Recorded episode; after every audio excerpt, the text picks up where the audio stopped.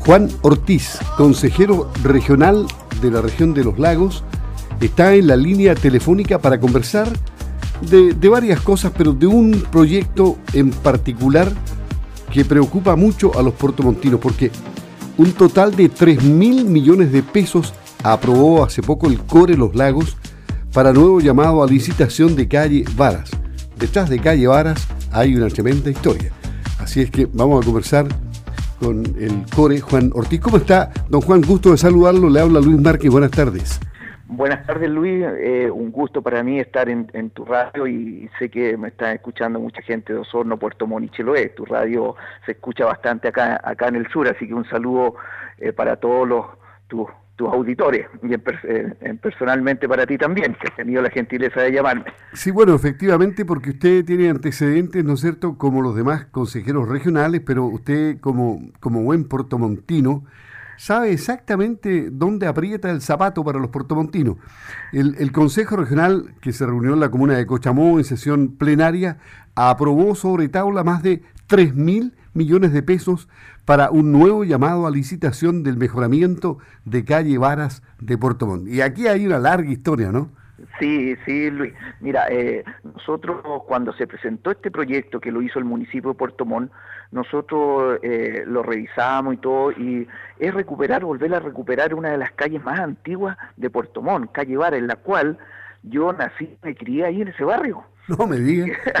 Así que tengo una muy larga historia de, todo mi sector que lo, sigo queriendo mucho y, me da una pena como, como está en este momento. Así que eso se, se aprobó hace dos años atrás, aprobamos un presupuesto de 5.300 millones, de lo cual el municipio llamó a licitación y hubieron muy poco oferente y no daba el presupuesto, porque desde que se empieza todo este proceso, eh, pasa mucho tiempo y, y suben, los insumos, sube todo, todo. Entonces, eh, el municipio nos puso nuevamente aumento de presupuesto para que nosotros aprobáramos 3 mil millones más. En total son 8 mil 300 millones de pesos los que se aprobó para la remodelación de Calle Vara, que como te vuelvo a decir es, nuestro barrio eh, antiguo de Puerto Montt y lamentablemente está muy deteriorado y con mucho, mucho comerciante ambulante. a ver, a ver todos los habitantes de la región de los lagos alguna vez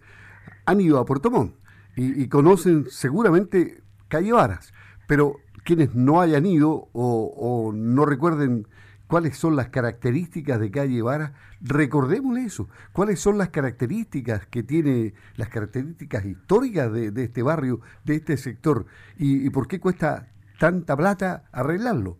Sí, bueno, eh, como te dije, es un barrio antiguo y hay que ponerse con la modernidad, Luis. Tú sabes que hoy en día ya las luminarias quedaron obsoletas, todos los municipios están cambiando alumbrado LED eh, subterráneo, ¿ah? Todo la, cablería antiguamente iba aérea.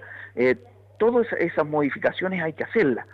Entonces todo eso va sumando, suma y suma y suma para tener un, paseo como corresponde en el, en el eh, como ustedes también remodelaron su calle allá Ramírez, si no me equivoco, también en Osorno, una que, otra calle, sí. Ah, no, no, disculpa, ¿cuál? cuál bueno, Rodríguez, la avenida Rodríguez, entiendo que ha sido la inversión más alta y que es una, uno de los, de los ejes estructurantes de la ciudad, una de las salidas sur de, Osorno. Y, nosotros acá como capital de, la región también teníamos que ponernos a tono en, ofrecerle al, turista que el turista se perdió, ya no llega a Calle Vara y la Calle Vara en este momento es puro comercio, eh, es una calle comercial, como te dije anteriormente, nosotros vivimos ahí en, en, ese sector, eh, ahí vivían las familias más antiguas de Puerto Montt y ahora todo eso es comercio.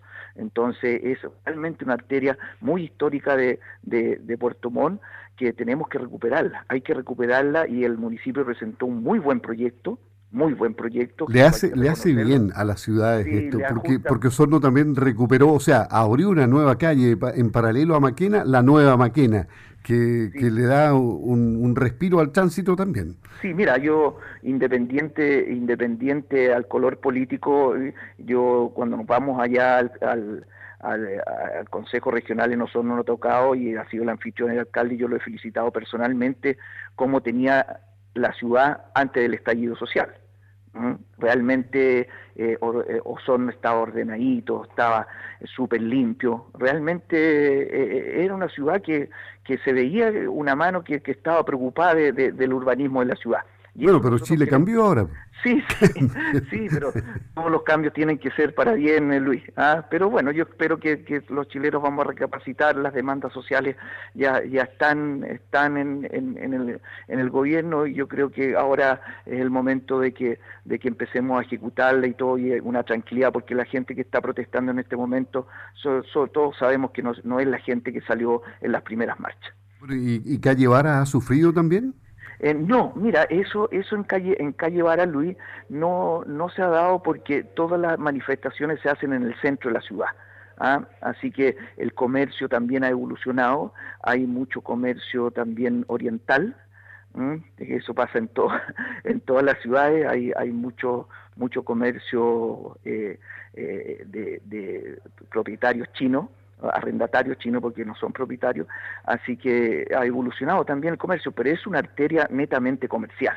Entonces eso es lo que tenemos que recastar también para que los turistas vayan, vayan a Calle Varas con el proyecto que nos presentó el municipio, que es un proyecto muy, muy lindo, con jardineras, con cámaras, cámaras de, de, vigilancia eh, una tecnología de ultra pantallas LED, todo todo de información, no es un proyecto súper súper bueno. Así ¿Cuándo, comienza este proyecto eh, efectivamente ya a ejecutarse? nosotros conversamos conversamos con, con el con el alcalde que fue justamente esto se aprobó en Cochamó y ellos ya tenían prácticamente listo y quieren quieren tirarlo lo más pronto posible y eh, si resulta todo como ellos lo tienen planificado se estaría eh, empezando las obras que nos dijeron septiembre octubre porque ahora viene el proceso de licitación entonces en septiembre y octubre ya ya estarían eh, la, empresa que se adjudique la obra estaría para comenzar a ejecutarla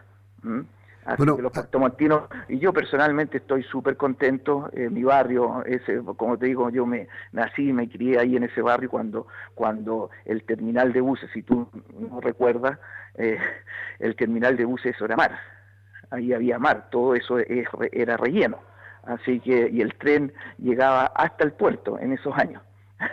Claro, llegaba hasta donde está el mall hoy día. Claro, hasta el edificio donde, donde está el mall era la estación de ferrocarriles. Y Al lado de la plaza.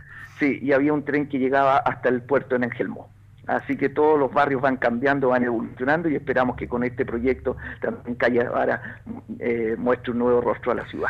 Ahora, eh, ¿estos recursos son también para eh, las obras de Avenida Salvador Allende hasta Chillán y transversales Ancú, Valdivia, Talcahuano, Concepción? Justamente, justamente. Una superficie de 15.010 metros cuadrados. y esta es la primera etapa, porque el, proyecto completo llega a, pasa a la Plaza de Armas y llega hasta Diagonal, Germania. Ya. ¿Mm? Llega hasta ahí. Y paralelamente a este proyecto también eh, está el proyecto de, de, la calle Diego Portales, la costanera de Puerto Montt, que esos son fondos del, del, del MIMBU, así que también eh, todo el sector ahí se va a ver remodelado, así que paralelamente van a haber dos obras. Sí, aquí leo también en el proyecto que las obras comprenden ensanche de brea, nivelación de calzada a la altura de la acera, normalización colector de agua lluvia, renovación colector agua potable y agua servida e instalación de luminarias para mm, vehículos, dice de luminarias vehículas y peatonales. ¿Por qué vehículos?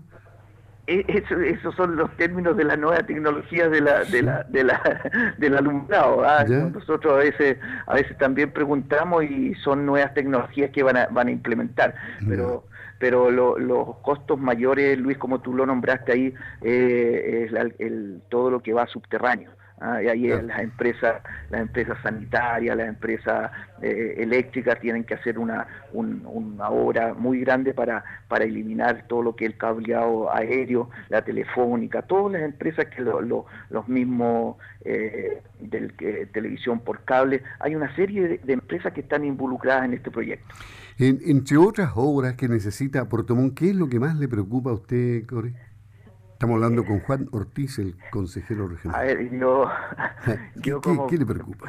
Ah, mira, el, el, el, el proyecto de si podemos tener un terminal de cruceros, yo creo que eso no, no hace falta porque hay que mirar siempre al futuro. ¿ah? Hay que mirar al futuro y el, el turismo es un muy buen ingreso para toda la región, para toda la región. ¿Ah? involucra a toda la región, mientras nosotros tengamos más visitantes, eh, vamos a tener una actividad económica más relevante que, va a llegar a, todo, a todos los comerciantes, a los emprendedores, a las pymes.